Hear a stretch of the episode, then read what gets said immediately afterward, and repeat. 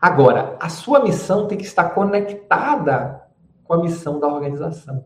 A missão da sua área tem que estar conectada com a missão da organização. E por que isso é importante? Isso é importante porque cada vez mais o que interessa é o resultado que a organização está buscando. E você vai se destacar cada vez mais que você mostrar que você está contribuindo de uma maneira mais efetiva para a construção deste resultado. Esse é o jogo. É isso que vai te levar ao sucesso. E para você chegar lá, você precisa quebrar esse ciclo de apagar incêndio. E para quebrar esse ciclo de apagar incêndio, primeiro passo, qual é a sua missão? Qual é a missão da sua área? Por que, é que sua área existe? E aí não confunda missão com somar trabalho. Não confunda resultado com somar trabalho. Não confunda, porque são coisas diferentes. O trabalho é meio para alcançar um resultado. Por exemplo, quando você pensa numa área de engenharia clínica, manutenção, engenharia clínica, qual é a missão da área de engenharia clínica? Garantir a disponibilidade e confiabilidade dos equipamentos do hospital. Simples assim. O resto, as atividades vão ser feitas para entregar essa missão. Como você vai avaliar, medir, metrificar e transformar isso em meta? você vai definir os indicadores que vão indicar disponibilidade confiabilidade. A partir daí você desdobra.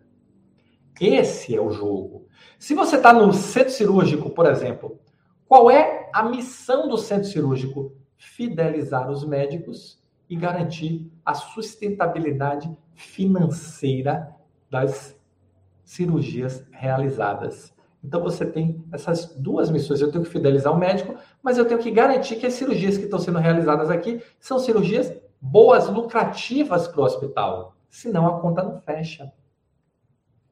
E a partir daí você vai desdobrar tudo. Você vai trabalhar com tempo de sala, você vai trabalhar com, com tempo de higienização, você vai trabalhar com equipamentos, você vai trabalhar com disponibilização de, de OPME, com disponibilização de material e medicamento todo o seu processo vai girar em torno de cumprir essa missão.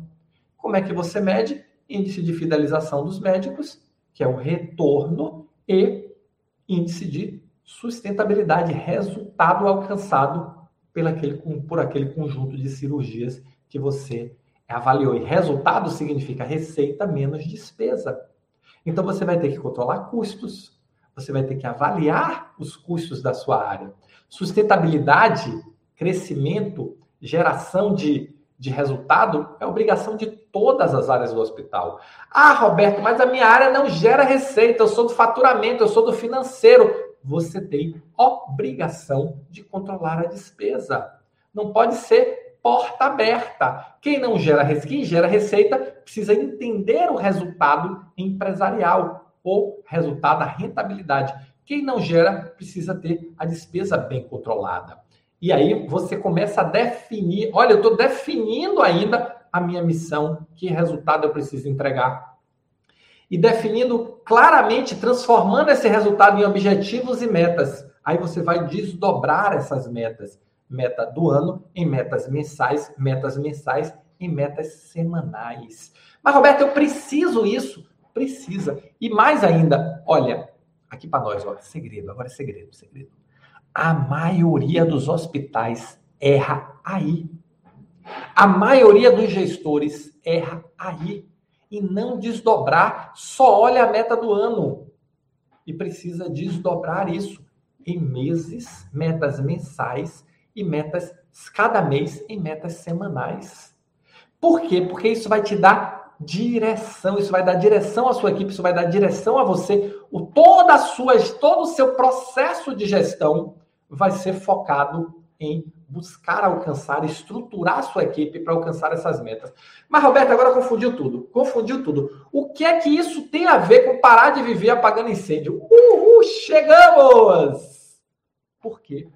O principal motivo de você viver apagando incêndio é porque não tem um resultado definido, não tem um objetivo compartilhado com a sua equipe para buscar. E isso faz com que você se perca na priorização das suas atividades.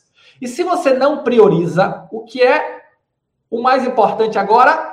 o problema do momento. E aí gera tudo isso, você fica atacando a consequência, a consequência gera mais consequência, um problema mal resolvido gera dois, gera três. Parece os gremlins, sabe aqueles gremlins que se reproduzem assim, que a gente não sabe de onde vem? É problema incêndio acontecendo quando você não tem instrumentos para priorizar. E qual é o principal instrumento para você priorizar? O principal instrumento é você saber onde você quer chegar, qual o seu Everest, qual o seu objetivo, quais as suas metas. Esse é o jogo. Você gostou desse vídeo? Quer saber mais? Assista o vídeo completo no YouTube. Vai lá, aqui embaixo está o endereço www.youtube.com.br. Estou te esperando.